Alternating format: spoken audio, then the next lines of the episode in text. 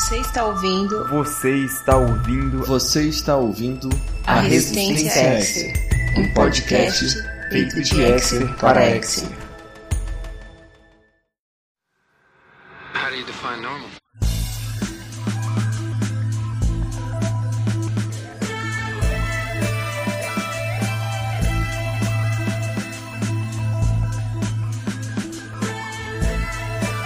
Está no ar mais um episódio da Resistência Exer e hoje nós vamos falar sobre o nono episódio da 11 temporada que ficou conhecido como Nothing Lasts Forever ou em português como Nada Dura para Sempre. Eu sou o Gabriel e eu tive um cachorro e nem por isso sou cristão. Eu sou a Simone e de que adianta ter um fígado bom e um coração idiota? Eu sou o Andy, e se a Bárbara Beaumont trabalhasse no Bob's, teríamos um milkshake de ovo maltine com fígado. Que delícia. Eu sou a Daniela e nada como um delicioso milkshake de tripas. Gente, qual o problema com milkshake, hein? Acabou. Adoro. Eu sou o Marcos e estou tentando procurar algum equilíbrio na incômoda combinação de gore, vaidade e imortalidade. Tudo bem. Oh, tô tentando raciocinar sobre isso ainda. Muito, foi muito profundo isso aí, nossa. Muito filosófico. Muito Não bem, pessoal. Como é clássico aqui do nosso programa, a gente começa sempre falando sobre as cenas que marcaram cada um de nós desse episódio. Simone, vamos lá, que cena que marcou você aí? Gente, esse episódio pra mim foi tão difícil e eu tive que assistir tantas vezes aquele negócio. Olha, que tristeza. Mas eu acho que de todo o sangue que teve e todas as tripas e pedaços de órgãos, eu acho que a primeira cena que aparece o, o Dr. Randolph com uma pessoa presa a ele mostra aquela parte costurada, sabe? Aquilo Aham. ali me deixou meio. Achei meio macabro. É verdade. Macabro não falta nesse episódio, né? É. E você, Andy? Que cena que te marcou aí? Eu acho que a cena que sempre vem na cabeça é a Bárbara cantando aquela música. Depois que eles matam lá o carinha, é- é meio engraçado e bizarro ao mesmo tempo. Pois é, né? Você assim, você ri, mas pensando, por exemplo, eu não Ri de nervoso.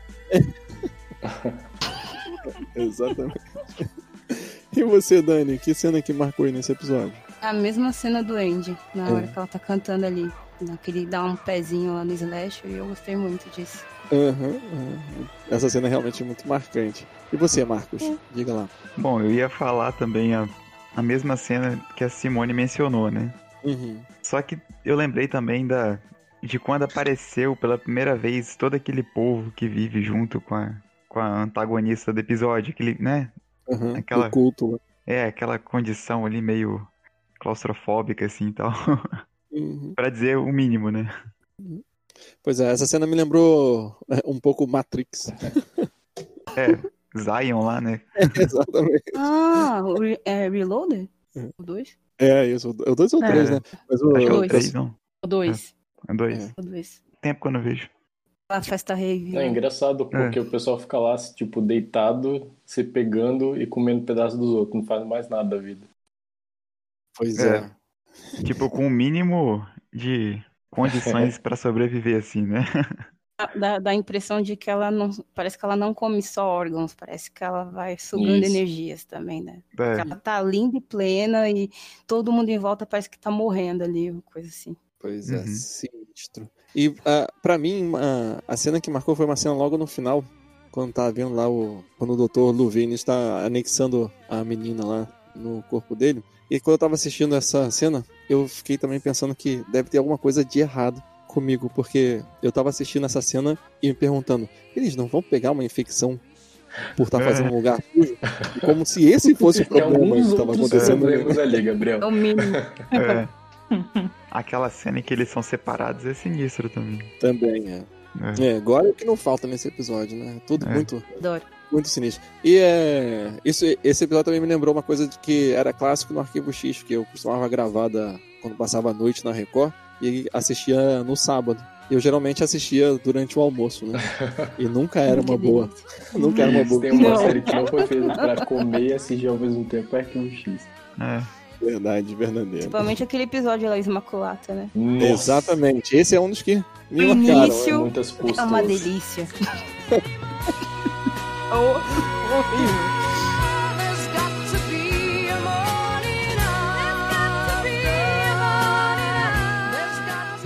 Bom, esse episódio ele estreou no dia 14 de março de 2018 e ele é dirigido por ninguém mais, ninguém menos do que James Wong. E como não é o primeiro episódio que ele vai, é, vai dirigir do Arquivo X, né? Ele dispensa apresentações então. Né, ele, junto com Glenn Morgan, é responsável por, é, se não os melhores episódios do Arquivo X, mas boa parte dos melhores episódios do, do Arquivo X. E já no roteiro a gente tem uma novata, a Karen Nielsen. Ela assina esse roteiro e há uma curiosidade que ela trabalhou junto com, é, com Glenn Morgan né, em um outro seriado. Mas no próprio Arquivo X, ela já trabalhou é, em todos os episódios da décima e da décima primeira temporada. Né? O curioso é que quando ela trabalhou com Glenn Morgan, eles fizeram uma série que se chama The Intruders. E a série fala sobre uma sociedade secreta que busca a imortalidade procurando refúgio nos corpos de Ó. outras pessoas.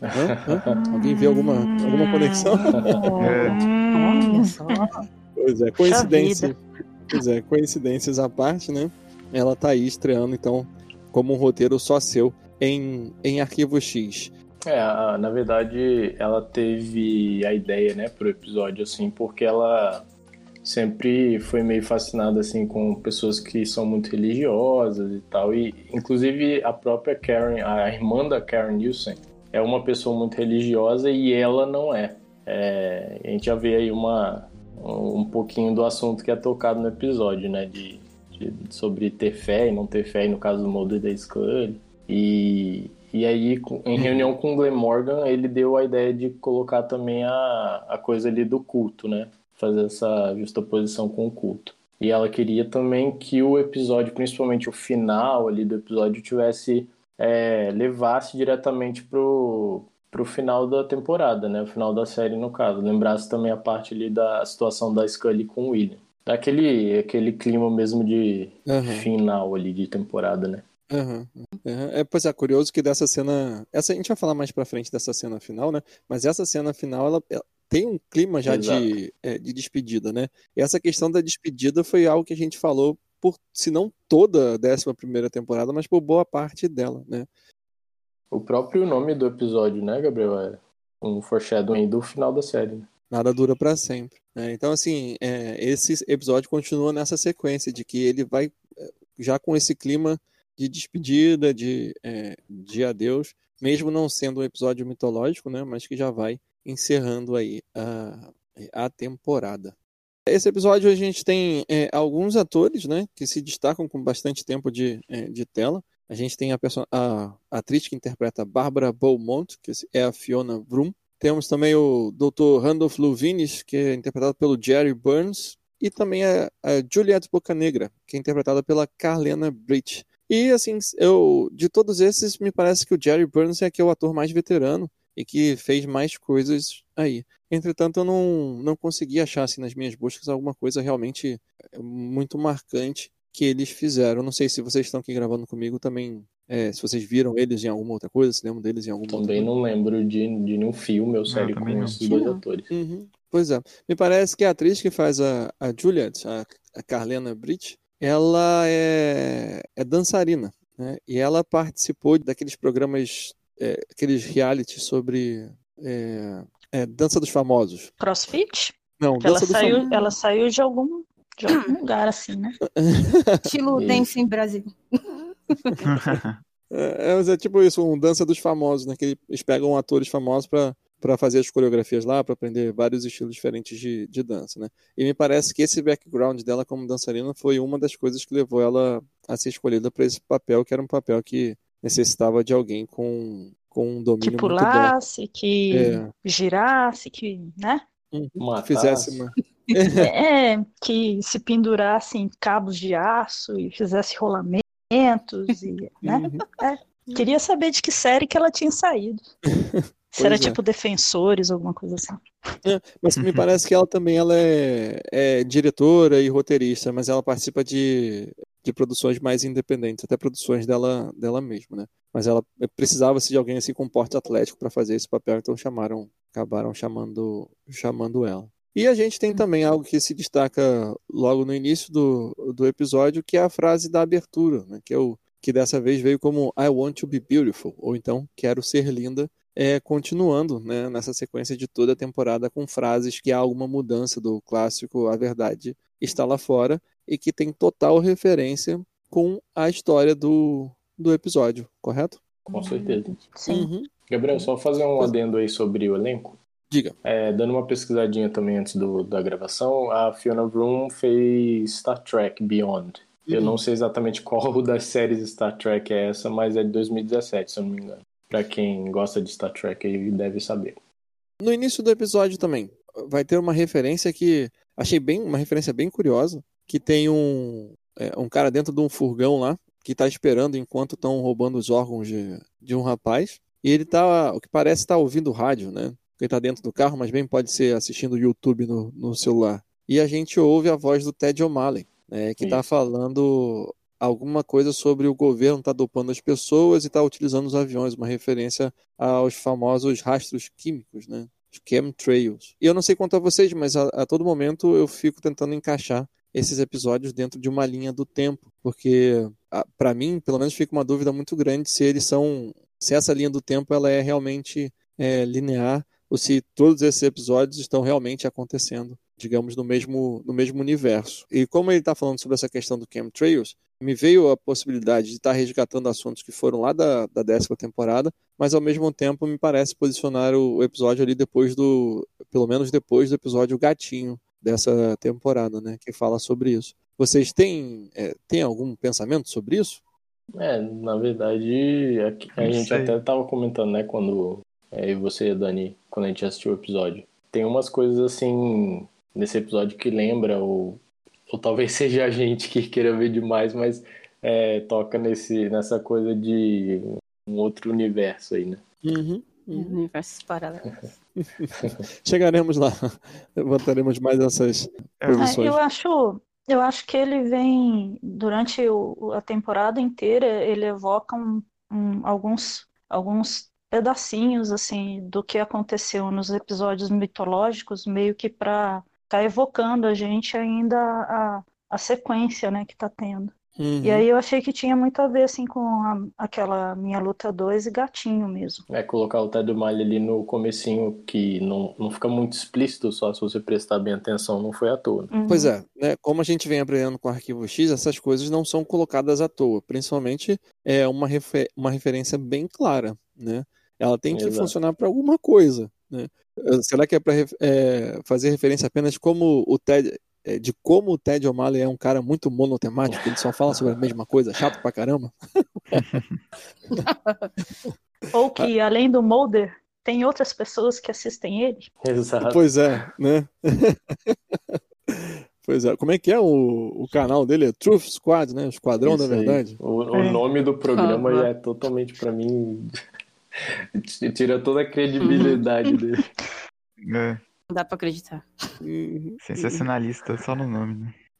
Então, E esse iníciozinho do programa tem a questão lá do é, de estarem roubando os órgãos de uma de um rapaz, né? E um tema bem é, bem é, bem macabro, né? Essa questão do tráfico de órgãos. E a gente tem a todo momento nesse episódio, né? Referências bem bem explícitas a, a passagens da é, da Bíblia. Na verdade, assim é, coisas que a gente pode analisar metaforicamente tanto de um lado da questão da igreja também quanto do outro lado da questão do, ah, do culto. Mas é sempre marcado por algumas citações claras da, é, da Bíblia. E eu estava conversando com, com a Dani sobre essas citações, fui buscar, na verdade, para saber se, era, se eram cita- citações reais, né? E aí eu queria pedir para você, Dani, se você tem algum comentário em relação a essas ah, citações ou alguma observação de como é colocado no episódio, como é interpretado. elas, elas são passagens do Pentateuco, né? Que são os cinco primeiros livros do Antigo Testamento. É, principais que a personagem usa, ou tem o mesmo tema e tal, mas ela meio que dá uma distorcida, né? Na, na interpretação de texto, né? Porque se a gente pegar alguns textos refletem, falando sobre vingança e tal, o texto reflete um comportamento de pessoas numa sociedade naquela época, né? Uhum. Então não dá para colocar é, certas atitudes como que a personagem usa né, no, no episódio nos dias de hoje, né? Um tipo de uso de vingança como se fosse uma propriedade dela, entendem? Uhum. Na verdade, Amor. quando diz minha vingança, é a primeira pessoa é Deus. Então, praticamente, ele está dizendo: coloque todos os seus problemas para eu resolver, né? Acho que vingança com o homem nunca deu muito certo, né? Uhum. E justificar o nome de Deus, né? Com propósito então, de. É, é por isso que eu estava até falando com o Gabriel, né? A Bíblia, ela precisa da parte de hermenêutica para poder compreender e colocar no contexto que a gente vive hoje. Sim. Alguém pega, e no caso da menina, totalmente fora da caixinha, e ela compreende da forma como se lê, não, não, não entende o contexto, ela vai achar que está fazendo um serviço de Deus mesmo, que é o que acontece no episódio, né? Ela faz umas coisas bem doidinhas, né? É. Sim. Ou entende, ou entende da forma que quer, né? Uhum. É. Interpretação é principal. É, evoca aquelas discussões, né, de interpretação das passagens e coisas que às vezes a gente vê de, em jornal, pessoas cometeram atrocidades baseadas em passagens da Bíblia. A pessoa fez uma interpretação totalmente pessoal do jeito dela lá pra justificar Exatamente. as Na, coisas. acho que. Nem sei se vou falar corretamente, mas por Oriente Médio, eles ainda. Eles seguem a Torá, né? Que é os cinco livros do Antigo Testamento. Então, tem muita coisa disso, né? Roubou, arranca a mão, a- adulterou, mata. Então, eles seguem à risca certas coisas que estão ainda no Antigo Testamento. Como se o tempo não tivesse passado, né? Exa- exatamente, então, entra a hermenêutica para poder interpretar de uma forma correta e colocar no contexto de hoje. Como é que a gente pode aplicar para nossa vida hoje? Claro que na mão de uma pessoa não é, não tem boas intenções, isso é extremamente perigoso, né? Sim. De colocar de outras formas, né? É, é, também acaba prejudicando outras pessoas, né? Eu acho Um interessante a, a Juliette, porque ela tem algumas referências que são bem dicotômicas, né? Ela, ela purifica a vingança dela e fica toda coberta de sangue. E aí a gente tem algumas mudanças de cena legais, assim, a Scully saindo da igreja, pegando a água benta, né? A-. É verdade. E aí já transfere a cena para Juliette lavando a mão com, as água, com a água, caindo Uhum. aquele sangue e o crucifixo, né, que que tá na pulseirinha dela.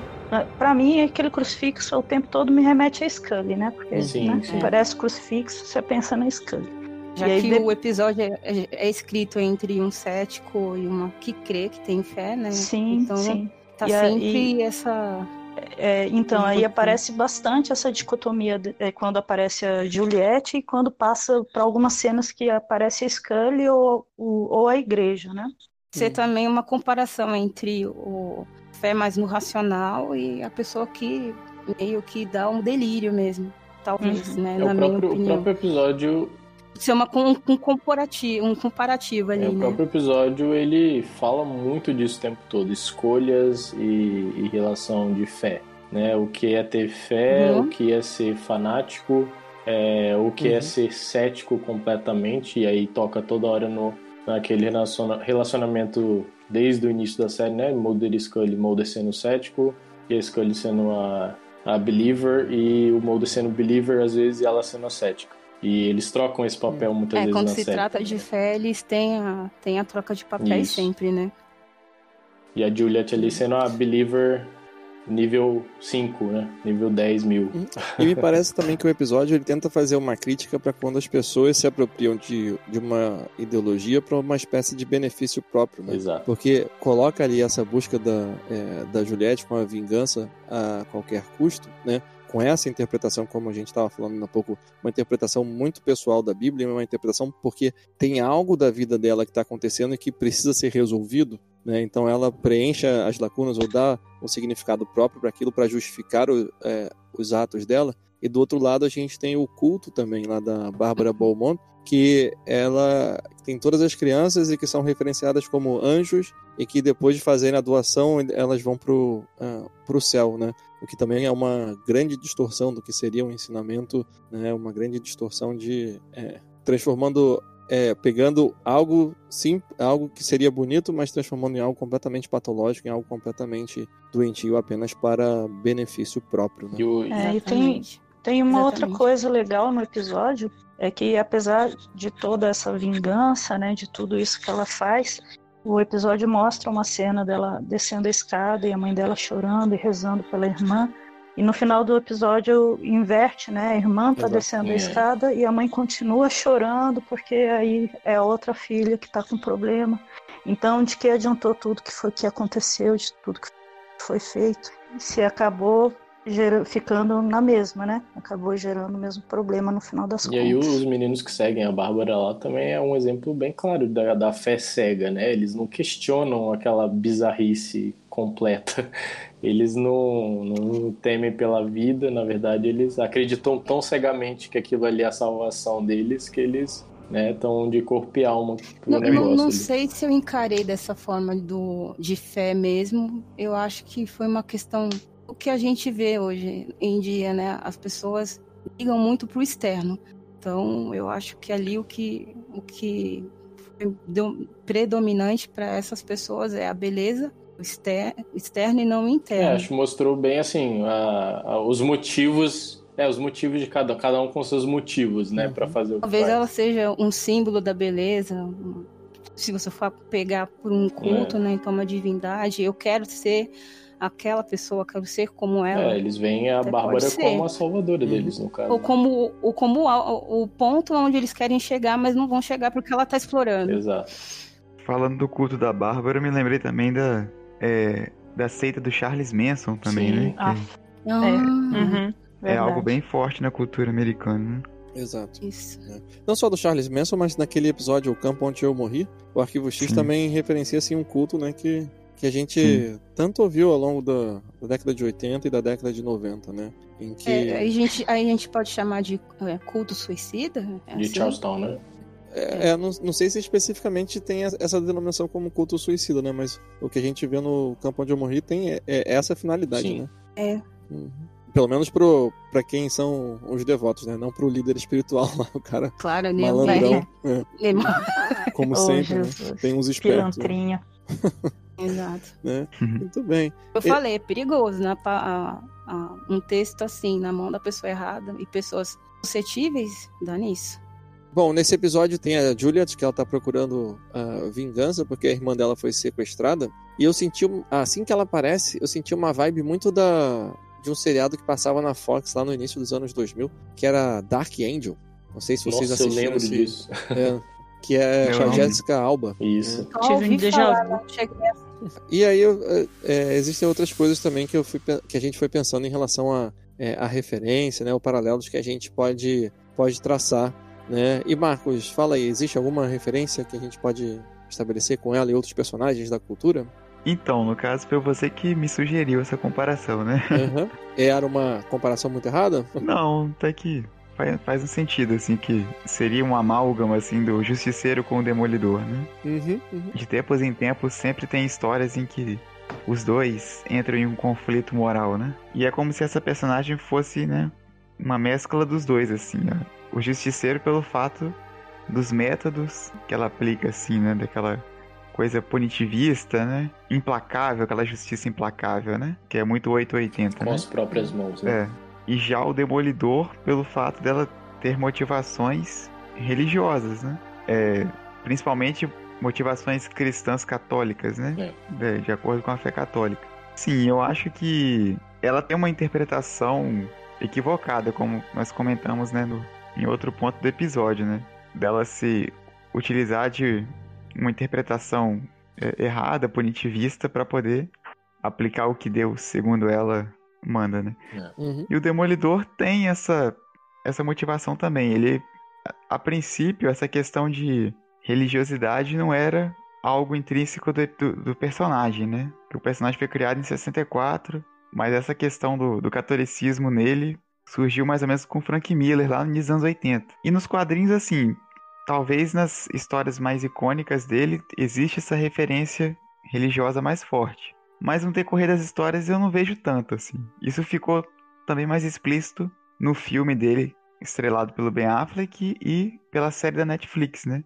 Uhum. Que, assim, ele é um Sim. personagem que ele tem uma origem irlandesa, né? Que tem né, a questão do, do catolicismo também envolvida.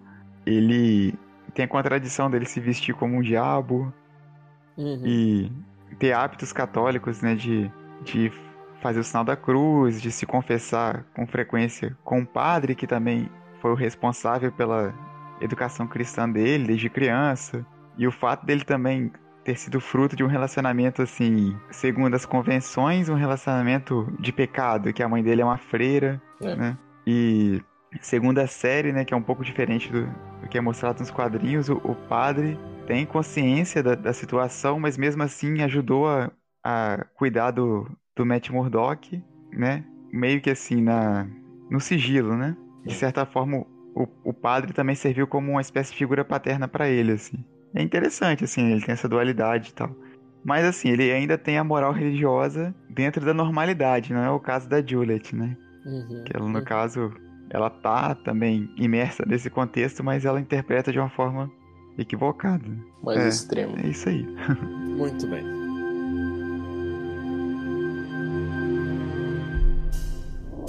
Tem uma referência aqui, não sei se foi você que anotou, Sim- Simone, com o episódio Dinheiro Infernal.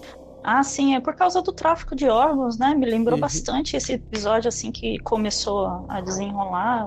Na verdade, assim que o cara pegou o bisturi e começou a abrir o outro, eu já falei, Jesus, meu Deus do céu. Dinheiro infernal, eu acho que dinheiro infernal. Nem lembrava mais onde que estava situado o dinheiro infernal. Fui procurar, é o terceiro episódio. Não, é o 19 episódio da terceira Eu temporada. não, não sei lá por no que aquele início também, aquela cena me lembrou um pouquinho o final do segundo filme também, né? Esse Dinheiro Infernal que tem aquela Lucy Liu, Esse episódio, Exato. Sim, a Pantera. Isso. né? Uhum. É, logo no, no início desse episódio também a gente vê o Mulder e a, a Scully começando a investigar, né? O corpo lá do rapaz que teve os órgãos roubados. E aí a gente vê o Mulder usando um bonito par de óculos. Que inclusive são os mesmos óculos que a Gillian Anderson usa. Mas os mesmos, os, era, era o óculos da Gillian ou é o mesmo Eu não modelo? sei se é o era dela, mas ela fez uma postagem, se eu não me engano, numa época, não lembro se foi no Uhum. Instagram, mas é, usando os óculos e falando que era dela. Não sei se é o mesmo modelo, né? Pois é, não dá pra levar a sério a É. Gillian, né? Então ela gosta muito de uma piada Na verdade, na ele é meio zoeira, né? É. É meio doidinho. Figuraça, né? E aí, mas enfim, o- esse óculos é usado ali pra fazer uma brincadeira toda com a questão da vista cansada do, é, do Mulder, né? A presbiopia, né? E aí, novamente, né? Marcando essa questão de que o tempo passou, né? Eles não são mais os mesmos agentes que começaram lá no, no Arquivo X, dando claramente pra gente essa ideia de que nada dura pra sempre, né? E Arquivo X está chegando é, a seu fim. Como é que vocês... E a idade chegou pra, para os protagonistas também. Eu até pesquisei e, e o, o óculos que o Mulder usava na primeira temporada que a gente viu, acho que mais de um episódio, né? Ele usando óculos. Era pra, Uhum. Sim. era pra miopia e esse é outro. Esse, Então é, esse é progressivo. esse é pra velho mesmo. É, a presbiopia Bifocal. Não, é- associada é- mais ao envelhecimento, né? É, o episódio fala muito É. disso, né? De aceitar a própria mortalidade, né? Eu acho que durante toda a temporada fala muito sobre. Às vezes tem ah, umas, umas questões, principalmente da Scully, né? De envelhecer, Uhum. de ter passado da idade, de como é que vai ser o relacionamento deles, de como é que vai ser tudo, como tudo tá mudado, se eles acompanharam esse ritmo todo. Exato. Eu acho que eles focaram muito nesse tipo de coisa, mas em contrapartida, eu acho que eu vi eles darem tiro e matar mais gente, bater em mais gente nessas duas temporadas do que no resto do arquivo Muito- X. e muito mais sangue, né? Nossa, e ela bate de um jeito que eu falei, nossa, mas onde que ela treinou durante esse tempo? Ela ficou parada. Então, na, era no piloto, era no, não sei se era no livro, que falava que ela tinha feito faixa marrom. Era faixa marrom em alguma coisa? É, é É, no, então, no ter- livrinho. Mas E até ela- então a gente nunca tinha visto ela fazer nada assim, né? Só, no, só nos sonhos aí do ela entrou naquele episódio lá, né? Que ela dá uns um É. ali, né? Que o Switch É, ela, enfermeiras. ela faz uns. Ela Isso. faz umas, Vem umas torções e uns rolamentos, É, acho um negócio isso- assim. Eu falei, nossa, Isso também mas é pra muito. quem tá com 60 anos tá bem, né? Exato. É, É, o, o- o Gabriel, o Gabriel comentou muito disso em alguns podcasts sobre esse ritmo dessas duas temporadas, essas últimas duas temporadas, que di- difere um pouquinho das anteriores, né? Bem frenético, assim, bem. Uma, uma inovação é sempre bem-vinda. Não, não achei tão ruim, mas. É. Acho que, que se, se apega mais ao clássico, né? A Uhum. série como era antigamente. Pois é, mas é porque essas coisas vêm quase como uma ironia, né? É exatamente quando você tá falando muito sobre novas tecnologias e eles, como já com mais idade, tendo que se virar com essas novas tecnologias, é, com a questão deles estarem envelhecendo, ao mesmo tempo você vê na temporada eles com uma atividade muito mais física do que a gente tinha nas temporadas mais clássicas quando eles eram mais É. jovens, né? Acho que até, até Ah, Tudo sobre. bem que ela corria de salto antes, né? Acho que até sobre gore mesmo, assim, apesar de Arquivo X sempre mostrar sangue e essas coisas, e, e bile e fígados, é, eu não me lembro de um, de um episódio com tanto pedaço de gente Acho assim. que era por esse. causa da época mesmo, né? Porque É. a gente pega o Assassino Imortal e eles brincam com a ideia de sangue, que é a primeira cena. Mas sem mo Uhum. mostrar A primeira tão morte que eu adoro. né? Que, que é que tá pingando no tapete e quando você sobe, você imagina que é sangue, na verdade é o café do cara que pegou, é aquela coisa bem sutil. Nesse ele já foi Eles sugestionam, né? É, nesse, na hora que ela cravou a primeira, a primeira lança lá, eu falei, nossa, mas ela cravou de verdade. Não tô acreditando. e é quase gráfico, né? Isso. Nossa, Esse tem até, eu senti o negócio. até bigodinho, até bigodinho de sangue tem. É a é a É, melhor cena ai. do episódio, né? Jesus. Cantou, tá tudo lindo lá, todo mundo artejou o cara, ela toma um suquinho lá dela e ó, o bigodinho, feito. Me lembrou um pouco açaí, sabe? Putz, ninguém mais vai comer açaí Mas- agora. Desculpa, gente, mas lembrou. Não, é verdade. pô. Agora, assim, olhando, e tomou ainda direto do liquidificador, né? Não, perder, É, perder então. tempo não, né? Pô, pra que deixar congelar, né? Ficar durinho lá. Já, já, já toma. E ainda nessa questão da que eu tava falando da presbiopia, né? O Mulder lança uma frase que acho que vem como a sentença, né, pro, pro fim do arquivo X. Ele pergunta para Scully do por que que eles continuam apesar da indiferença. Ele completa com apesar da indiferença e da presbiopia. Eles não só estão envelhecendo, como também ninguém mais está interessado em saber o que é que eles estão fazendo lá. né? As pessoas querem só encerrar os casos, seguir com a vida dela, ganhar o dinheiro e acabou, né? Ninguém Por que eles ficam mexendo tanto? Por que estão Pois é. tanto furduns? Ah, termina na hora. Esses dois, o que, que esses dois velhinhos tá fazendo aqui? Que faz a conexão direta com o episódio, aquele da testa suada, né? Que eles falam Sim, muito sobre a é. questão da, da pós-verdade, que ninguém mais está interessado em, em alguém que busque a verdade, né? As pessoas estão só interessadas em verdades que batem com aquilo que você acredita que é, é a verdade, né? Então a indiferença fica muito ali é, marcada nesse, é, nesse aspecto, né? O ar- é como se o arquivo X fosse perdendo a, a, a relevância. Isso. E claro que a gente não pode esquecer também da, da zoada que ele dá nos agentes novinhos ali, É verdade. né? Que, que até acho que ele brinca com ele, né? Você falou isso de propósito, só pra, só pra eles irem embora, né? Que eles, acho que eles encontram, né? Uma das estacas de ferro no corpo da, de uma da- das vítimas, né? E aí ele É. fala algo do tipo que ele tava esperando que fosse uma mistura de madeira, da, é, do mesmo tipo de árvore que foi usada na cruz de Cristo, né? Os caras olham aqui, ó, então, tá bom, tô indo embora, tchau, valeu. Vocês sabem de tudo. Deixa com né? eles. Mulder sempre salva. É, Pois é, né? É, muito bem, muito bem. Bom, a gente tem também um, um outro aspecto que ajuda a situar esse, esse episódio numa linha temporal dentro do, é, do Arquivo X, que é quando o Mulder e a Scully estão conversando dentro da, é, da igreja. Né? A Scully tá lá acendendo a velhinha dela, e aí depois ela senta no banco lá da igreja para conversar com o Mulder e pega a moeda que era da mãe dela. É, conta uma passagem lá sobre o irmão dela, sobre o Charles, e aí é um outro dado curioso, né? O Charles havia sido mencionado poucas vezes ao longo da série, e nessas temporadas Acho novas. que uma, né? É, na, Acho que na- uma nas vez temporadas clássicas eu acho que foi realmente uma vez só. E É. foi. E assim, era Ele um- nem aparece, né? Ele Não só aparece. é mencionado mesmo. É, é, não aparece en- entre aspas, mas isso é um papo pra outro. Só é mencionado. É, ele é mencionado como é, alguém que não foi no Natal, né? É, um episódio lá. E aí nessas duas temporadas novas, ele é mencionado nas duas. É muito envolvido ali na relação, quando a mãe tá morrendo, né? Que a mãe, a mãe da Chica tá morrendo, ela chama pelo Charles. E agora, nesse episódio também, ela menciona uma passagem quando o Charles teve febre reumática. E eu achei No, muito... no episódio da, em que a mãe tá doente, ele chega até a falar. Uhum, Alguém sim. que faz o Charles, né? uhum. Isso. Chega até a falar alguma coisa. Eu não lembro se, apare... se chega a aparecer Ele a fala voz com dele. ela no telefone, ele, Uhum. ele fala, Sim, ele fala alguma coisa no telefone, Uhum. e aí eu acho que aí depois disso ela morre, coisa assim. É. Isso. Uhum. Pois é, né? E aí, Ele chega como a ela, falar.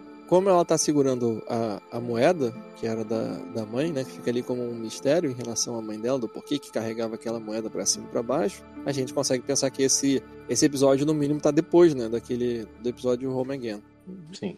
Bom, e agora falando uma questão que me chamou muito a atenção no, no personagem da Bárbara Beaumont. Porque que ela tem problemas, né? Isso fica bem claro, Nada, que isso. Que isso, fica bem evidente. imagina. Pense, pense uma pessoa sua. tranquila. Uma pessoa bem A vida é resolvida. pacata? É, Sim, mas e, e aqui eu, eu pensando aqui, tava me perguntando se teria algum tipo de diagnóstico que poderia ser aplicado para é, pra ela, né? E uma das coisas que, é, que bate, mas entretanto é, não funciona, eu já digo, porque é o que a gente chama de transtorno de personalidade narcisista. E eu vou contar aqui para vocês o, é, o padrão de comportamento que está relacionado a esse transtorno, para vocês verem, é, verem se bate, né? O, o padrão é, um- é um padrão persistente de grandiosidade, necessidade de admiração e falta de empatia. Bate Check. perfeitamente, né, com ela. Check e check. Só que para se fazer um diagnóstico desse, é preciso que é, esse padrão seja corroborado por algumas características. Né? E nesse tipo de transtorno são oito características, só que para ser diagnosticada a pessoa precisa ter cinco ou mais. E eu coloquei aqui cinco características relativas a esse é, transtorno e eu consigo fazer uma relação clara com a personagem. Olha só, a primeira delas é uma sensação exagerada e infundada da sua própria importância e talentos. Check. Com certeza. Sim. Preocupação com fantasias de realizações ilimitadas, influência, poder, inteligência, beleza ou amor perfeito. tal. Check, check também, né? Convicção de que é especial e única e deve se associar apenas com pessoas do mais alto calibre. Né? Necessidade de ser certeza. incondicionalmente admirada. Sim, Com certeza. principalmente. Sensação de Ah. merecimento, né? Sim. Exploração dos outros para alcançar objetivos próprios. Não, isso ela quase Claro. não faz no episódio. Ah, É. Imagina. Uhum. E falta de empatia. Né? Não, também não. Pois é, né? ela cantou. Cantou É. pra ele, como assim não tem empatia? É, é uma empatia que favorece É a ela. empatia linda que ela tem. Tem empatia por você, mas te como. É. Exatamente, né? Como é que é? Ah, é... é- Como é que ela fala isso? Exatamente isso em relação a, um- a uma pessoa, né? Que ela não gostava. Ela não gostava de uma pessoa e depois de completar, ainda bem que eu o comi. É isso aí. É isso. Era o, o, o parabionte dela, né? Isso. Né? Que ela disse, disse que ele se Agora- mexia demais e ainda bem que ela comeu ele. Agora, Gabriel, não tem nenhum sinal aí de pessoas que ficam é, falando as falas da série quando tá assistindo. Então, não, né? nesse, nesse caso não, mas a, a gente poderia até fazer uma relação com a sensação de, é, de importância, né? É, ou então até mesmo na fantasia de realização ilimitada. Fala É, de repetir o- as frases, eu me lembrei do Mulder. Repetindo aquele filme de terror. É, não, que seja, não que seja a mesma coisa, parecido, né? Mas essas características que eu falei, eu espero que quem tá ouvindo agora não tenha reconhecido nenhum, né? Esse padrão aí no namorado ou na namorada, mesmo em Opa. Mas apesar de ter todas essas características e poder ser classificada dentro desse transtorno, é, isso não explica ela matar pessoas, o que leva a gente a pensar que seria algo mais relacionado com algum tipo de esquizofrenia, né? Com algo bem, bem mais grave. Eu falei que ela come pessoas? Ah,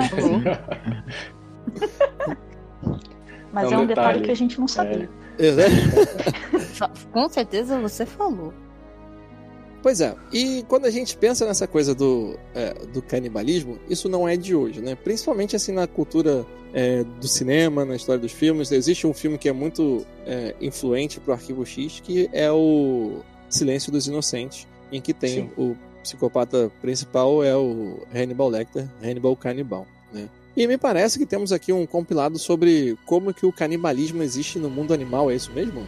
Ah, então, o, o, canibalismo animal ele é uma relação ecológica, né? E ele existe em vários tipos de espécies. E é uma relação em que, obviamente, uma das espécies que está envolvida ela vai sofrer um prejuízo. Então, por exemplo, a gente tem o leão, que para é, um leão, um leão alfa, ele normalmente ele come filhotes do, do antigo leão alfa para manter a sua prole, então salva e garantir que é a prole dele, né? E aí uhum. a gente tem, por exemplo, do louvo a Deus, que ele é o macho, ele é devorado depois da cópula pela fêmea, justamente porque ele tem tá uma reserva de nutrientes e aí ela tende a manter a, a prole com isso. E tem canibalismos que são até intrauterinos, né? Então tem o, o tubarão mangona, que os filhotes ainda dentro do útero, o mais forte ele devora os demais. E aí tem, tem vários é, tem vários tipos de canibalismos e as relações elas estão sempre voltadas para preservação daquele que vai ser mais apto ou aquele que já está mais capacitado a sobreviver, né? E aí a gente já pode a gente já pode ir para o canibalismo humano, né? E aí no canibalismo humano, na verdade, a gente tem registros desde a antiguidade e essa antropofagia, ela normalmente é regulada por algum rito ou uma cerimônia, né, dentro de comunidade ou entre comunidades. Às vezes tem um viés religioso, às vezes é um viés de vingança, um viés de guerra. E uh, você se alimentar de um outro guerreiro poderia trazer habilidades superiores, é, uma maior vitalidade, ou se fosse dentro da mesma tribo, a sabedoria daquele que era mais velho, né? E não é considerado um hábito alimentar, obviamente, né? E é, não é um hábito predatório nosso dentro do, dos humanos da sociedade. E os registros que existem fora dessas cerimônias, desses ritos, assim, eles são vinculados mais a psicopatias, né? Uhum. E aí elas são mais uhum. pontuais. Uhum. E não sei se eu vou assustar alguns de vocês aí, mas recentemente tivemos um caso de canibalismo no Brasil também. E esse. É, desculpa, eu achei que meu filho estava chorando. Tirem as crianças da sala, né? Eu achei que eu tinha caído. achei que tinha caído, não sei é, o que, que foi que aconteceu. Nossa, pronto. É. Meu Deus, ficou. Foi mal. Continua. Fiquei comeram, de repente. Comeram o Gabriel lá. Porque...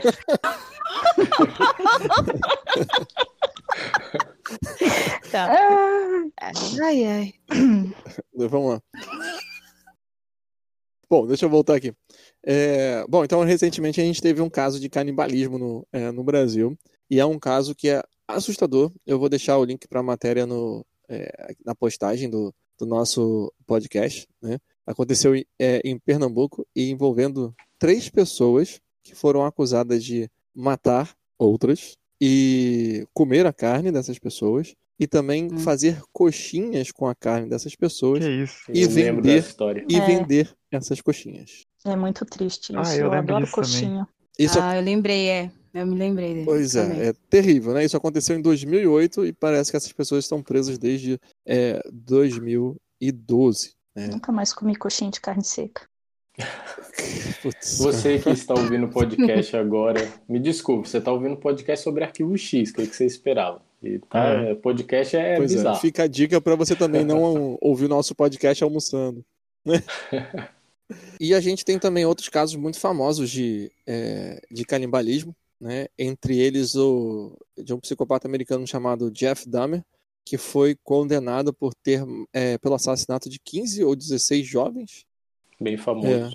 Na verdade, é, parece que ele cometeu 16 assassinatos, mas uh, conseguiu ser. Foi condenado por 15 desses assassinatos. E foram assassinatos que com crimes hediondos, né? Que envolviam estupro, necrofilia e canibalismo. E Opa. lendo um pouco da. Cara, gente boa, né? Lendo um pouco bom, da. Né? Good vibes. Pois é. Lendo um pouco da, é, da história dele, do, dos crimes dele, eu aprendi uma palavra nossa, vejam, vejam só. Quando os policiais entraram no apartamento dele e começaram a achar vários, vários restos humanos, né? Parados pela, é, pela geladeira dele, pelo freezer dele, coisas que talvez seja, tenha sido até usado como referência em Arquivo X também no, é, no episódio Irresistível, mas parece que o caso também tinha uma outra questão por causa de um dos achados dos, das vítimas. Parece que ele tentou fazer uma trepanação. O que seria isso? Trepanação é uma, é uma espécie de cirurgia em que você arranca o escalpo da, da pessoa, na verdade você faz orifícios no, no crânio da pessoa, quase como uma lobotomia, e que era uma técnica utilizada lá em 1300 e pouco, né, é, em manicômios para você tentar acalmar, acalmar, as pessoas que estavam é, sofrendo, né? Na verdade é, é Puxa, e elas é. sofriam menos com isso? então, na verdade sofriam É, Que- naquela que época eles mais, pensavam isso. Pois é, Poxa, que. E- e- Nossa, e, na verdade, ainda isso bem que a me- medicina andou, né? evoluiu, pois é, com certeza. Isso me É. lembra a própria personagem da Bárbara Beaumont, porque eu assisti uma entrevista com o Jeffrey Dahmer uma vez e ele falou que a pessoa, o entrevistador perguntou pra ele por que ele matava as pessoas assim, e ele falou que eh, quando ele comia a carne das pessoas, ele ele pensava que ele poderia absorver a Uhum, força vital uhum, delas é. também. Então, tinha também uma, um delírio muito É. muito estranho ali. E tem um ponto que é curioso, é que assim, ele foi é, avaliado por um psiquiatra forense, e ele foi diagnosticado com é, possuindo três transtornos, de personalidade borderline, de personalidade esquizotípica e de transtorno psicótico. Entretanto, é, esse diagnóstico foi meio que ignorado é, pelo, pelo tribunal para que ele pudesse ser realmente condenado pelo assassinato que ele, é, que ele cometeu. né. Esse é uma, um dado é, bem confuso nessas histórias de, é, de canibalismo, porque aí a gente vai chegar num outro, um outro canibal, também recente, de, do- ele é, acho que cometeu o crime dele em 2002 e com uma peculiaridade. né? O nome dele é Armin Mavis e ele foi conhecido como canibal de Rotemburgo, da Alemanha. né? E ele parece que na história dele ele publicou um anúncio na internet dizendo que ele estava procurando alguém, homem ou mulher, que quisesse ser comido, sem nenhum tipo Sim. de metáfora. Né? Conheço essa história também. É. acho que eu lembro disso. Nossa. E alguém se voluntariou.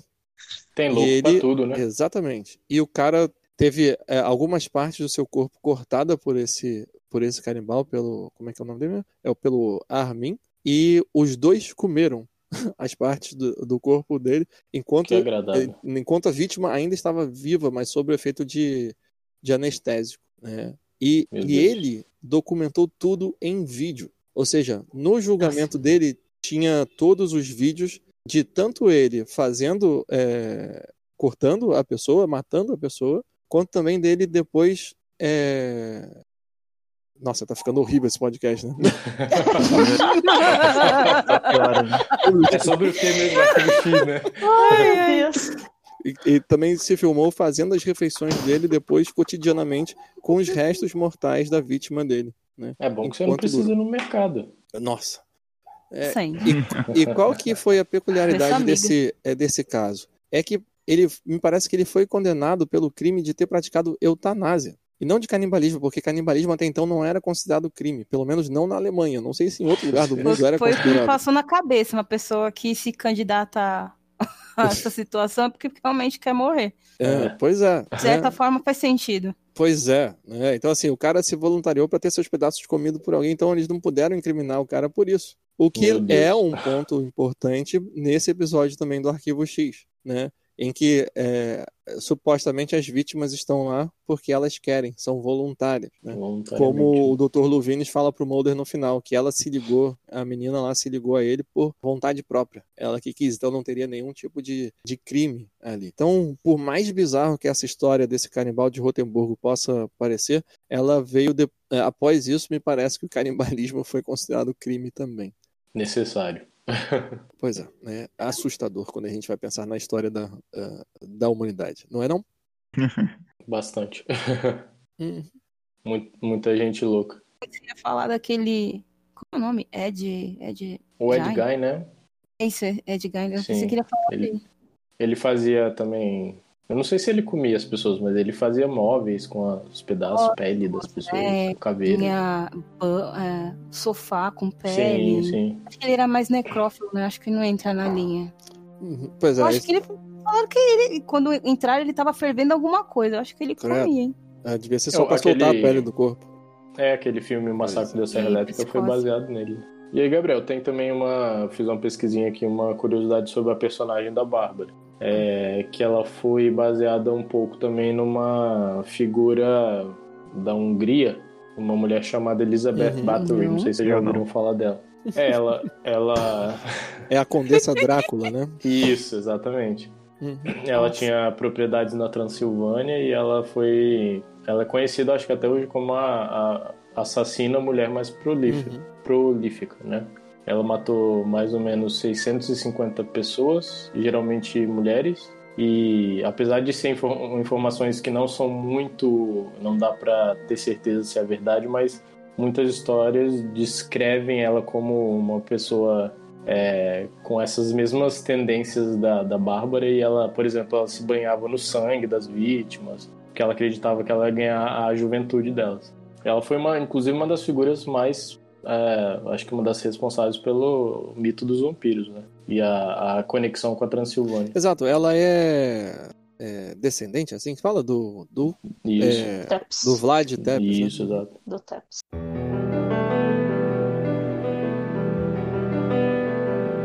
Bom, como é, a gente também tenta fazer aqui, a gente tenta analisar um pouquinho do, da ciência que está por trás do episódio, a gente tenta citar alguma coisa conforme a gente vai pegando o episódio e vai tentando, é, tentando é, pesquisar. E aí, não sei se você, Simone, pode falar um pouco dessa questão do, de parasitismo? Assim, então, Hum. é, a gente tem, como a gente tem a relação lá do, do canibalismo, aí vai ter uma, uma relação assim do parasitismo na hora que a gente vê o Dr. Randolph com o seu parabionte grudado nele, né? E, obviamente, o parasitismo é um parasitismo externo, né? Estão do lado de fora do corpo. E o termo parabionte, a princípio, ele foi observado na natureza através de plantas. Então, você tinha uma planta hospedeira e uma planta é, parasita. E essa planta parasita, ela atacava menos a planta hospedeira se a planta hospedeira tivesse mais enfraquecida. Se ela tivesse forte, o parasita atacava mais. E aí ficava nessa relação, né? Mas aí, a partir daí que, que surge também a relação do, da parabiose heterocrônica, que Uhum. o Dr. Randolph cita lá no final do episódio, né? Uhum. Também não é desconhecido da ciência, é de 1950, quando começaram a fazer os primeiros testes. Esses testes foram feitos numa universidade, a Universidade de Cornell, e aí o, pesquisador ele pegou um conjunto de ratos idosos e um conjunto de ratos jovens, e ele literalmente costurou o sistema circulatório é, pareando, né, o jovem e o, o idoso, e começou a observar se tinha alguma modificação nos tecidos do rato idoso. A princípio ele notou é, modificações bem sutis, assim, em relação ao próprio sistema circulatório, algumas células do fígado, do sangue, e mais para frente esse, tipo de pesquisa ele foi se desenvolvendo, começaram a perceber que tinha alguns, alguns rejuvenescimentos que realmente acontecia, principalmente também em células tronco do cérebro. Algumas é, alguns princípios dessa pesquisa elas são aplicadas até hoje em dia, principalmente na pesquisa para contra o Alzheimer, porque aí eles tentam identificar, na verdade, as proteínas que causam o envelhecimento e o rejuvenescimento, né? Eles identificaram uma proteína do plasma em relação a isso e essa pesquisa segue, né? Então, assim, a princípio no episódio, a parte em que você vê o, o, o Dr. Randolph grudado lá com, com a sua parabionte lá, é justamente o que seria a primeira pesquisa lá do Clive MacLeay da Universidade de Cornell, Cornell Uhum. é, em que ele costurou mesmo o sistema circulatório para fazer essa troca e rejuvenescimento da outra, do outro organismo, para ver se acontecia, né? Uhum. Quer dizer, o episódio ele dá uma extrapolada, né, naquilo que, que já foi feito, né? E, e o que eu achei curioso, é, Simone, é que é, para essa pesquisa que você citou da Universidade de Cornell é da década de 50, né?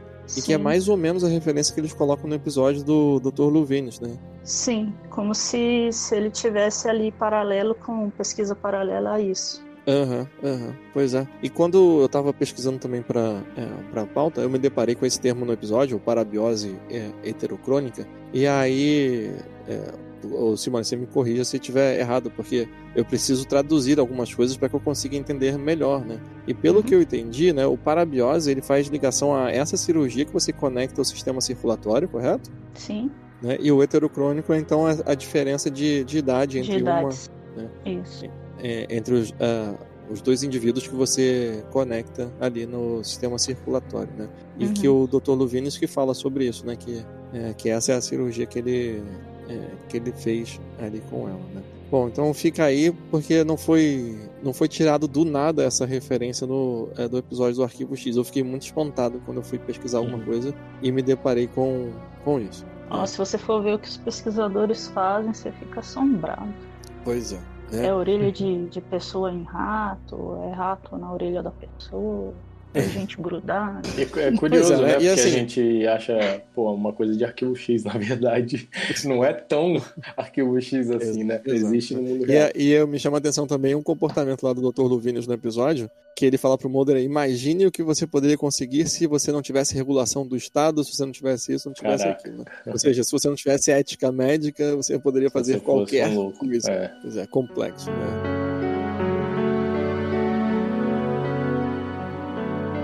Bom, é, seguindo aí com, com o episódio, eu não sei se vocês é, perceberam a mesma coisa que eu, mas eu fiquei me perguntando sobre uma, um possível furo no, é, no roteiro, na relação da Bárbara com o Dr. Luvenis, porque é, é tem uma hora que o Dr. Luvenis está conversando com a Bárbara sobre o que eles estão fazendo, e a Bárbara dá um corte né, falando que ela não é cientista, então ela não entende da, daquilo, né? É, e mais tarde, o Dr. Luvenis está falando que as pessoas não estavam prontas para serem comidas, né? Que os órgãos não estavam completamente ativados lá para eles poderem rejuvenescer ao máximo, né? E aí, mais tarde, a, a Bárbara oferece uma das meninas para ele, né? Então, assim, fica uma coisa também paradoxal, é... Ela não é cientista, não entende disso, mas ao mesmo tempo ela olha para a pessoa e vê que ela está pronta para ser anexada, É para se tornar um presente para o Dr. Uh, Luvenis. E o pior, ele aceita, né? Exatamente. né? É tudo bem que ela oferece depois que eles acabaram de, de comer aquele rapaz que, que havia se matado, né? Talvez ela tenha ficado de bom humor. Ah, talvez Não? assim, o simples fato do poder de sugestão, né, Uhum. que é- já que ela é a líder da seita, assim. Aham. De certa forma, ela ainda. Acho que existe uma codependência entre os dois, né? Oh. Então. Pois é, eu tava-. Eu tava assistindo esse episódio e eu tava pensando que as definições de relacionamento abusivo foram atualizadas. né? Caramba. Exatamente. Que bizarro. Nossa, demais, né? E a gente também não acabou não falando sobre uma das cenas que foi a- talvez, né, uma das mais emblemáticas do, do episódio, que é a cena do quando eles estão sem ali a, a comidinha deles, que, o- que um rapaz que um rapaz se oferece para para Bárbara, né? Que tudo É. isso acontece acontece com com ela cantando uma suave melodia. É a cereja do bolo. homenagem à comida. Uhum. Claro, né? Ela vai homenagear, né? E a música que ela canta é, da, é uma música chamada The Morning After, da Maureen McGovern. E a letra é, tipo, toda alegre, fala de esperança, futuro. Uhum. É bem contraditório. O futuro dela, né? É, Exato. Os outros não. Por isso que ela tá feliz. Tem uma cena que também chama a atenção, que é uma outra referência que a gente fica se perguntando se é uma coincidência ou do porquê existia essa referência nesse episódio.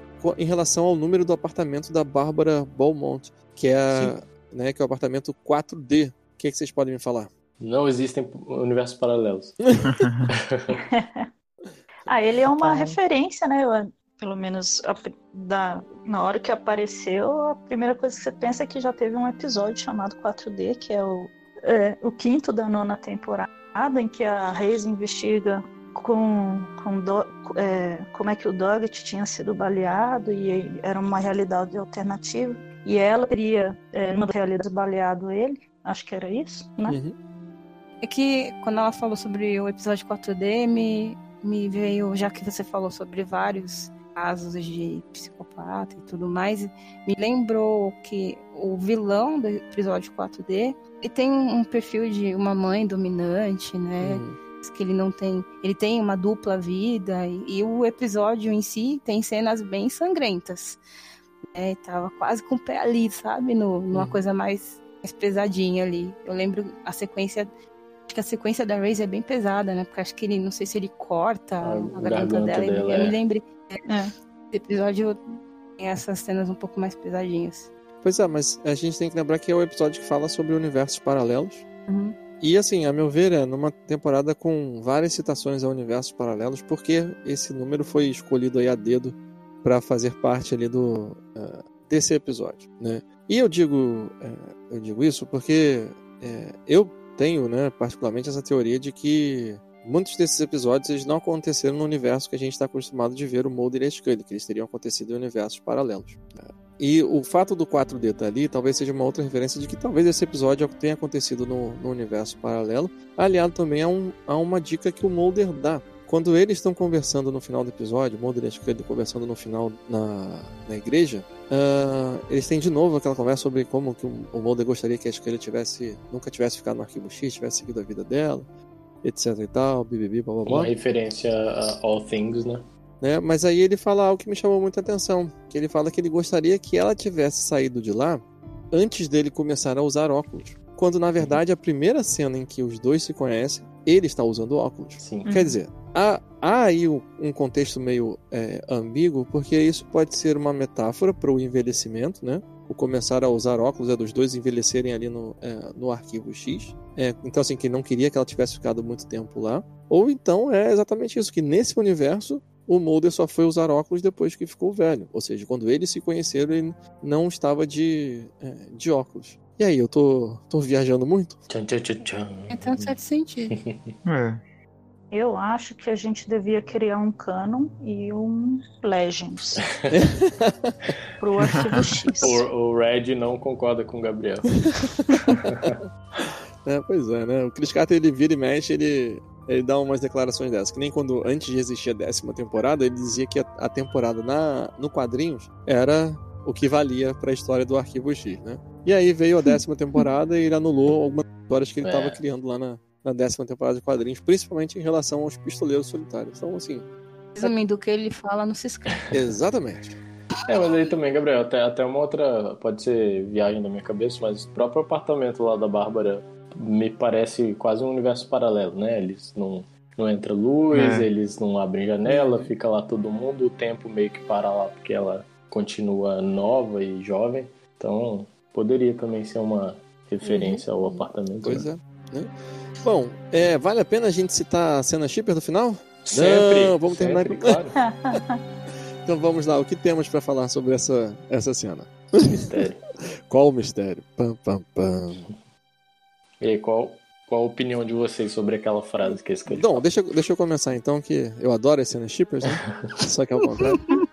É, quando a primeira vez que eu assisti esse episódio e eu vi essa cena, eu fiquei na minha cabeça, putz, putz, putz, não, putz, não, não, putz, não. E aí eu, eu tive a certeza de que ela tava fal- contando pro Mulder que ela tava grávida. Percepção essa que depois te- seria desmentida É. no, no último episódio, né? Essa é a minha visão. E aí? é difícil saber. Não, não tenho uma opinião muito formada. Acho que eu vi uma entrevista com a roteirista, não sei, é, acho que é que ela fala que essa cena não havia nada escrito pra Gillian falar ali na, Isso. na orelha do, do Cop, né? E aquela cena é pra cada um preencher com o que quer preencher. Né? O que o Arquivo X sempre faz Uhum. com a gente, né? Exato, né? Poderia ser até mesmo vamos comprar um cachorro? É. Mas vocês não têm, vocês não têm teoria sobre o que ela teria falado? Ah, tem, é, Não, já, não. já li muitas pessoas falando sobre casamento dos dois, porque eles acendem uma velhinha ali, mas eu- pra mim não faz tanto sentido isso. Uhum. Eu até pesquisei, não encontrei muitos casamentos, muitas cerimônias de casamento que se acende uma vela dentro da igreja e tá casado. Simples O assim. povo quer acreditar. É, Né? Pois é. O pessoal fica caindo na mão do Chris Carter, né? Então, aí. beleza. Pode ser qualquer coisa, né? Isso que ele falou, ah, Mulder, acabou o pão. O Gabriel falou sobre a cena shipper, eu achei que ele tava falando quando ele tira a escolha da lixeira. Tem uma cena chique ali, meu Deus! Qual claro é o problema que tem, você vocês? não viu, Gabriel. é tão óbvio. Gente, na verdade, eu achei um descaso. Empurram ela na lixeira, ele grita Scully e fica por isso. E é isso. E Tranquilo. depois de minutos ele desce e fala: Ah, é mesmo, é Scully, né? Eu, eu não Vou sei. procurar. Não, eu não sei como o Chris Carter não fez, tipo assim, tira a Scully de lá e mostra ela com uma casca de banana na cabeça, um alface na boca. Assim. Faltou, né? Tomate pendurado nela. ela, ela pelo pé. É, e eu É. fico sempre me lembrando de situações em que os dois ficaram nessa, nessa, desse jeito, sabe? A Guerra das Baratas cheia de esterco, É. ou é dentro do esgoto, Uhum. ou é arranhado por gato dentro de, sei lá, subterrâneo em esgoto também, que foi Teso dos Bichos, né? Então, poxa, eles não têm muita sorte. Eu acho que eles ele tem menos. Eu tava brincando, tá? Da lixeira. A única coisa que eu pensei nessa cena da, da lixeira é que podia ser uma referência ao fato de que ele ser imortal, né? Porque ela cai de, do quarto andar e tá tranquilo. Apesar de que ela É. caiu em cima do, do lixo. Um monte né? de saco, É. né? A sorte é que provavelmente era só lixo. Porque tem, pode Diga. ter qualquer coisa nesse lixo aí, né? Qualquer coisa. é. Não, eu fico imaginando que o Chris Carter já fez tudo possível com a Scully, ele deve ter pensado assim, deixa eu ver. Ah, põe aí, vamos jogar a Scully de cima do- de um, fosso no lixo. Eu não fiz isso com ela nenhuma temporada antes. É, Jogar ela dentro do lixo comunitário. Cara, e fazer de um jeito bem exagerado. É. se alguém deu sugestão pra essa cena, com certeza foi o Chris Carter. Mas sem É. dúvida. Muito bem.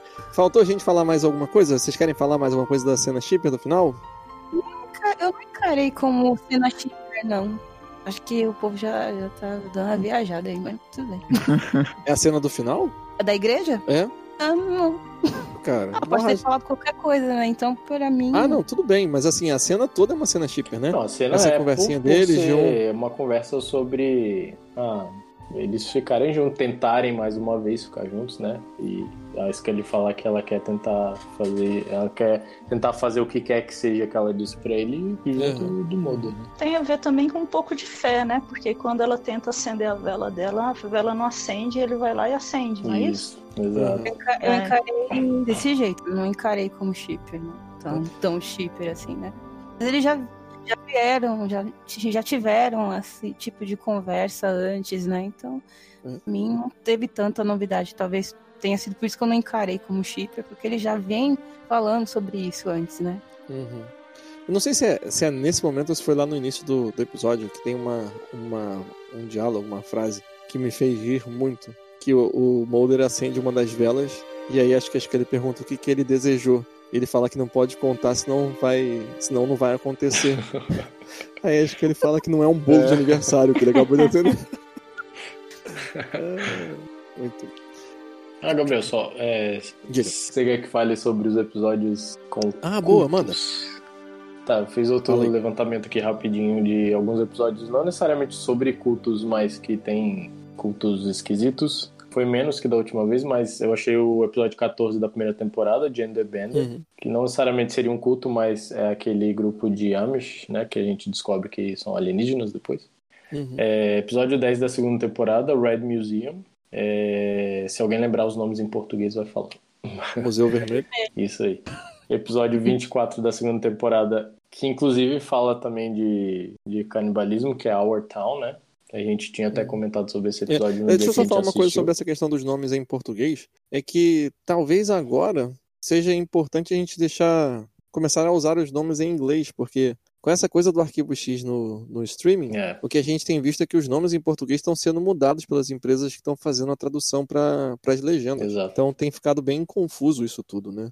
Uhum. Uhum. Eu, eu, eu acho que a gente ainda, assim, é só uma opinião minha, eu acho que a gente deveria ainda continuar com os nomes oficiais. São os nomes oficiais, porque ainda tem a- aquela galera que tem o DVD, acompanha por ali, tem a lista com nomes em português na internet, se quiser pesquisar. Então, aí pode ter, uma- às vezes, até uma confusão, É. né? Em inglês Uhum. e português, né? Tipo, deixar de, de falar sobre, ou do- de falar sobre o título original, ou só em português, né? Porque às vezes a pessoa tá ouvindo, ou tem alguém que tá assistindo pela primeira vez e não vai se situar, né? Então, provavelmente muita gente que tá, que tem Globoplay, o Amazon vai ficar confuso, porque tem um monte de tradução agora, né? né? Pois é. Uhum, pois é. Eu não peguei os nomes em português meio por isso mesmo. Tipo, você pesqui- dá uma pesquisada até um monte. Acho importante reforçar para pessoal já se habituar, o nome correto é esse, sabe? O nome A original, né? Uhum. conhece.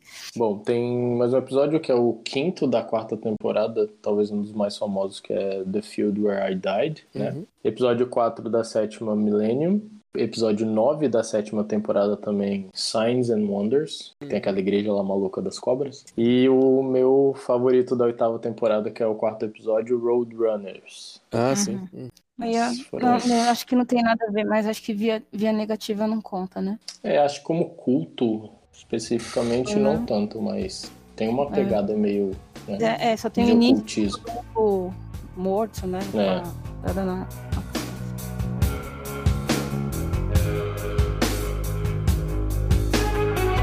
Bom, chegou a hora então que a gente dá a nossa nota, né, a nossa avaliação para esse episódio com uma breve justificativa. né? Lembrando que quem está pegando agora ah, o podcast, a gente dá uma nota de, de 1x até 5, 5x. Provavelmente o Marcos vai perguntar se pode dar nota quebrada. E pode dar nota quebrada.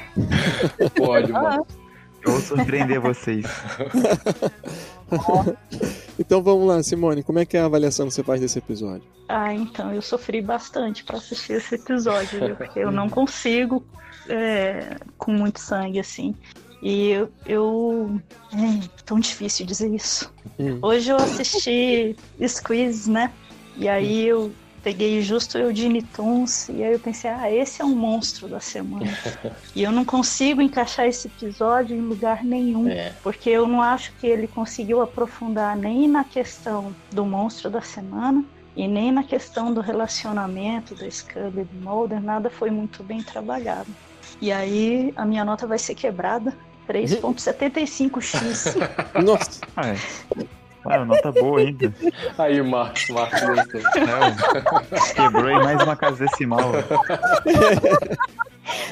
eu- eu deveria ter, eu deveria ter limitado essa regra, né? Não pode nota quebrada? Pode, mas só assim, variação de meio ponto. Um Né? pouco mais Daqui a pouco eu vou dar uma nota com dízimo periódico. Muito bem. E você, Andy, como é que é a sua avaliação? Assim, eu vou discordar um pouquinho assim da Simone. Eu, eu gostei bastante desse episódio, apesar de. Não sei, eu, a personagem da Juliette não ser assim minha preferida, mas eu gosto bastante da Bárbara. Ela é bem maluca. Não, concordo que eu não consigo encaixar como um episódio monstro da semana, exatamente. Não sei se vocês consideram a Bárbara um monstro da semana. Mas eu gostei bastante, assim, gostei da história. é, até, como eu falei, a questão do, do gore tem bastante, assim, para quem gosta, é bem trabalhado. E gostei dessa questão de deles pegarem uma coisa que realmente até existe em relação ali a eles conectarem a pessoa na, nas costas e tal. Achei um episódio assim, interessante, divertido de falar sobre ele e meio Uhum. perturbador ao mesmo tempo. É tudo que eu gosto, assim, geralmente no episódio do Arquivo X. Então, vou dar 3x pra ele, tá bom? Pô, você deu. Peraí, você deu 3x? 3x. É, como É. assim? Você eu gostou gostei, mais mas- do que eu e, e você deu É. 3x? Mas é porque eu acho que ele não merece 4. É bom, mas assim, não, não merece 4. É, no, no seu, bom, no seu mas não ranking. ótimo. É porque ele não Ele tem tem números fracionados. É, uhum. Você dá É, sei lá. 3.85. É, porque se eu, eu acho que se eu der 4x tem episódio dessa temporada que é muito mais legal, muito melhor. E Sim. Que foi- eu acho que não, não- é, não seria exatamente 4x, apesar de ser um episódio bom, mas não é ótimo. E você, Dani? Embora, eu, eu lembro que na época teve um pouco de críticas por causa do tema, né? De sangue, mas gosto pessoal mesmo, eu gostei muito. Eu sei que eu concordo, a gente não sabe onde colocar esse episódio, né? parece uma ficção científica misturado com monstro da semana, mas né, não se define muito, né? E talvez seja um problema do roteiro e tal, não se definir. Mas eu gostei muito dessa atualização no, no terror na série, né? Embora alguns não tenham gostado tanto. Então eu dou 4x. Beleza. Então eu gostei do episódio, mas a Dani gostou mais. É, uhum, é. Eu, eu gostei mais. E você, Marcos? Diga lá. Então, eu lembro que um tempo atrás eu conversei, comentei com vocês assim por acaso que eu não sou muito fã de terror, né? É. Aí vocês logo falaram, Ih, então, você vai Já pesar era." bastante no próximo episódio, né? Uhum. E por incrível que pareça, não, assim. Assim, eu achei interessante, assim, a, os temas que ele levantou, a questão de, do religioso e do profano. é, da luxúria também, né? A questão da imortalidade também, da, né? da suposta imortalidade. É um episódio gore, assim, mais gráfico, né? Com aquela violência mais gráfica, até porque atualmente é, a tecnologia permite também, né? A Sim. série tá, né, tá tecnicamente muito mais atualizada do que antes. E eu tava com a ideia fixa de dar 3,5. Mas aí eu vou eu vou ser mais generoso dessa vez e, e dar 4x. O pessoal tá ficando preocupado com a Qua- média geral do episódio. ponto o quê, mano? Eu, eu- tô, Não, 4x redondo. tô surpresa. É. Não é por, assim, há outro Não, detalhe tô- também que Vou Né? embora agora. que eu ia comentar era sobre a, a Bárbara, né? Se ela poderia se encaixar como um monstro da semana. Eu acho que não. Acho que, pelo menos pra mim, esses- essas duas últimas temporadas, elas. a- o fato também da, da distância temporal, né? Eu acho que é um fator que faz com que elas se distanciem da série clássica, assim. Uhum. Eu acho que pra mim o, o único personagem dessa nova leva assim que que ficou mais imortalizado é o Red, né? Não que ele seja um monstro da semana, mas assim, eu tenho mais facilidade de encaixar ele na, É. né? Uhum. Aí só esse comentário mesmo, 4x. Beleza. Surpreendendo Bom. vocês. Ó. Já vou adiantar que esse episódio de todos dessa temporada pra mim foi o pior. não- Aê! Esse episódio pra mim foi o pior de todos dessa temporada. Só por causa da cena shipper no final, Gabriel. Acho que ele esqueceu do episódio Babel. Não, dessa temporada. O, tá. é, o o. Babylon, é, pois é, o Babylon foi ruim também, mas esse em, em si ele não, não conversou tanto comigo. Eu achei o roteiro dele também. É como se as coisas se desenvolvem meio que do nada, de uma hora pra outra, como se a história toda fosse corrida, né? A resolução que Uhum. eles arrumam de do cara ir lá no hospital pegar a maleta de órgãos e depois ter um rastreador dentro da maleta, assim, fica muito. Scooby-Doo, né? É, A Scully explicando, nossa, a gente deixou a maleta lá, e aí foi difícil do hospital deixar o segurança, ou o segurança deixaram o cara passar. Eu falei, nossa, É. mas isso foi bem É. Scooby-Doo. Pois é, e ainda tem também aquela a primeira cena do, do episódio que eles estão roubando os órgãos lá do, é, da vítima, e aí tem um cirurgião lá que dá uma lambida no, é, acho que no fígado e tal, e assim, é- essa informação é colocada, mas em nenhum momento a gente sabe se aquele cara fazia parte do culto, E- ou se esse é. culto ele tem várias células, é, sabe, ficou meio estranho aquilo, é como se o cara também comesse os órgãos, mas ao mesmo tempo não comesse, né, a gente não, não, não, não aprende nada sobre aquilo, ao mesmo tempo era um personagem é, meramente descartável. Então tem algumas opções ali que eu não, vou, não gostei tanto assim nesse, nesse roteiro. Então, pra mim a nota foi 2,5x. Hoje, Ok. hoje é o dia das, da- das notas quebradas. Passou de prova final. Passou final. Eu ainda acho que a Simone foi muito Poxa generosa vida. Caramba, caramba, eu fiquei, E eu eu tava fiquei mais sofrendo, achando que eu tava sendo uma Não, e eu pessoa fiquei- terrível Eu fiquei agora. mais perto É. do Gabriel na minha nota do que de todo mundo. Pois é, Pois tá é. vendo só? Isso porque você Como- é um dos shippers aqui do, da bancada. Sempre. é. Pois é.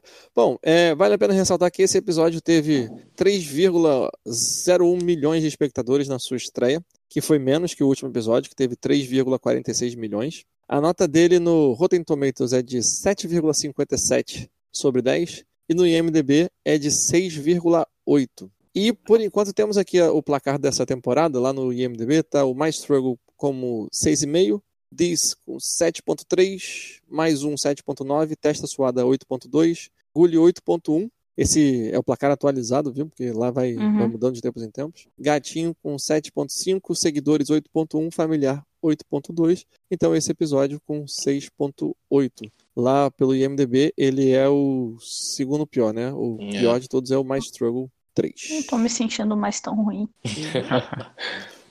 Acho que eu tô me sentindo ruim por ter dado a nota alta. Não, que, ser- contraditório. não, tem que seguir, É seguir enchendo. E o coração.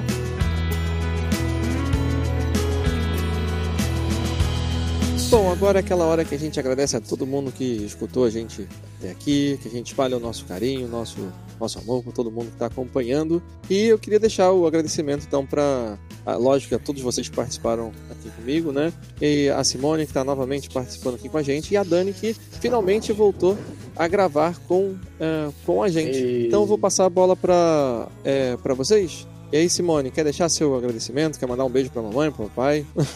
Gente, um agradecimento a todos, todos e todas. Uhum. Um prazer gravar de novo com vocês. Conhecer a Dani, né? que Não conheci- não conhecia ainda. Nesse episódio tão cheio de sangue, shipper ao mesmo tempo.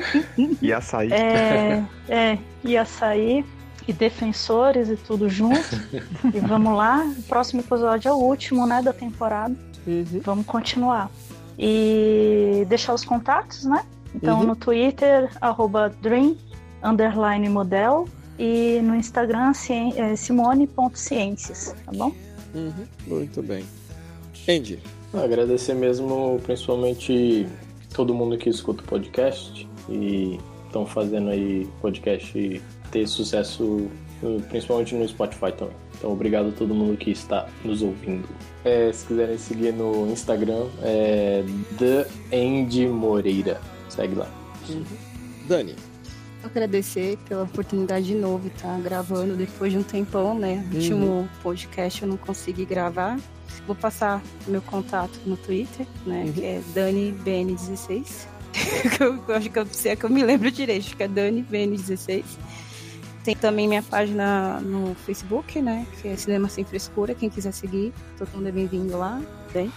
E só agradecer a todo mundo, um beijo pra todos. Obrigado por ter ouvido a gente até agora. Marcos.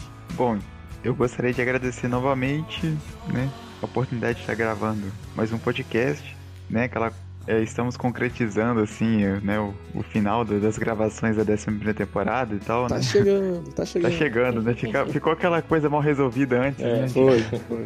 É, Não deu pra resolver a tempo e tal, mas conseguimos aí recomeçar com um novo fôlego e tal.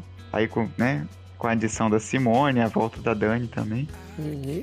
Aí a tendência é manter mais frequente a gravação dos podcasts.